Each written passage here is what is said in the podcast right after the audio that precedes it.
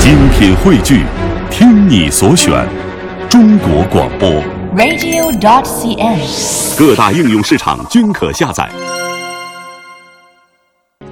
呃，接下来呢，我们为大家介绍一下，因为既然提到山东了，对不对？嗯我们去聊城看一看，这也是一个很有人文历史风采的一个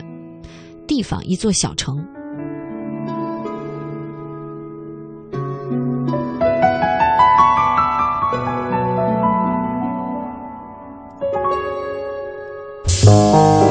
听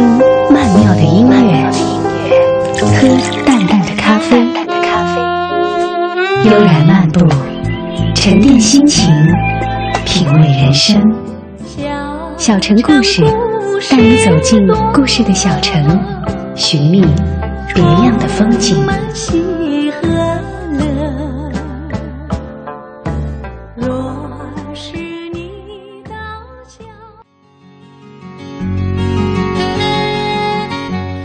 聊城也是一座宝地，它在山东省的西部，京杭大运河和黄河在这里形成了交汇。嗯它也是华东、华北、华中三大行政区的交界处，贯穿了我国南北的经九铁路和连接祖国东西的，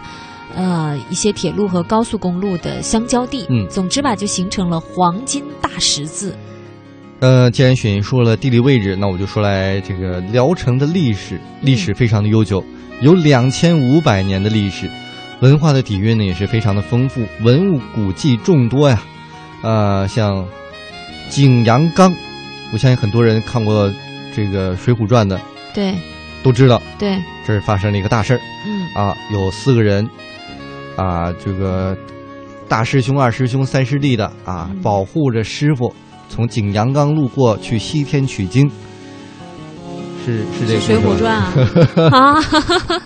开玩笑，嗯开玩笑。呃，还有曹植墓啊，这些还有舍利塔、清真寺等等，呃，光月楼，还有山闪会馆，就是值得看的景点有特别特别多。嗯，呃，再说呢，这个地方啊，有一个称号叫“中国北方的威尼斯”，证明它是一座水城。呃，曾经有诗人称啊，说是“水养诗，诗养城，城养景，景养人”，所以生活在这里的人，我觉得也都是水润水润的。嗯嗯，嗯，聊城呢也是有国家级的非物质文化遗产，叫做东昌木把年画。制作时呢，先由画师起稿注色，刻工呢再按着不同的颜色刻出彩色的套印版，然后再交由年画艺人印刷完成，嗯，是一个很费时费工，但是我觉得应该非常有当地特色的一个年画。对，东昌木板年画。嗯当然呢，还有聊城的葫芦雕刻艺术，它是兴盛于清末民初。那它这个制作技艺呢，特别独特的一点就是透刻嗯，啊，流畅的刀法，还有精美的图案，嗯，去那儿也非常值得一看。还有一个东西呢，要跟大家介绍一下，嗯人们生活当中不可或缺的用品叫腰带。嗯啊，呃，这里的腰带呢很有特点，它是鲁西民间的一种传统工艺，叫聊城牛筋腰带。嗯用优质的当地的牛皮做的，对，应该是非常非常的质量非常的好，民间也管它叫做乾隆带，为什么？因为是一七四二年乾隆年间嗯，由聊城的一位民间的老艺人选用鲁西的刚才我们说到的优质牛皮首创的，哦，所以叫做乾隆带、嗯乾隆爷的裤腰带都是咱们这儿 的，乾隆带，感觉这么穿越呢？我还以为乾隆呃在微服私访的时候 带上了这个嗯腰带啊，但是因为是乾隆年间的，所以当时也是一门、呃很好的手艺了，嗯哎是首创的一门技艺。其实，在咱们的节目中，我们聊了很多地方，我最喜欢聊的就是这种嗯有一些特色的小城，也就是我们小城故事。你看，刚才我们提到，其实它古迹很多，对，像什么光月楼啊、山峡会馆啊嗯等等等等。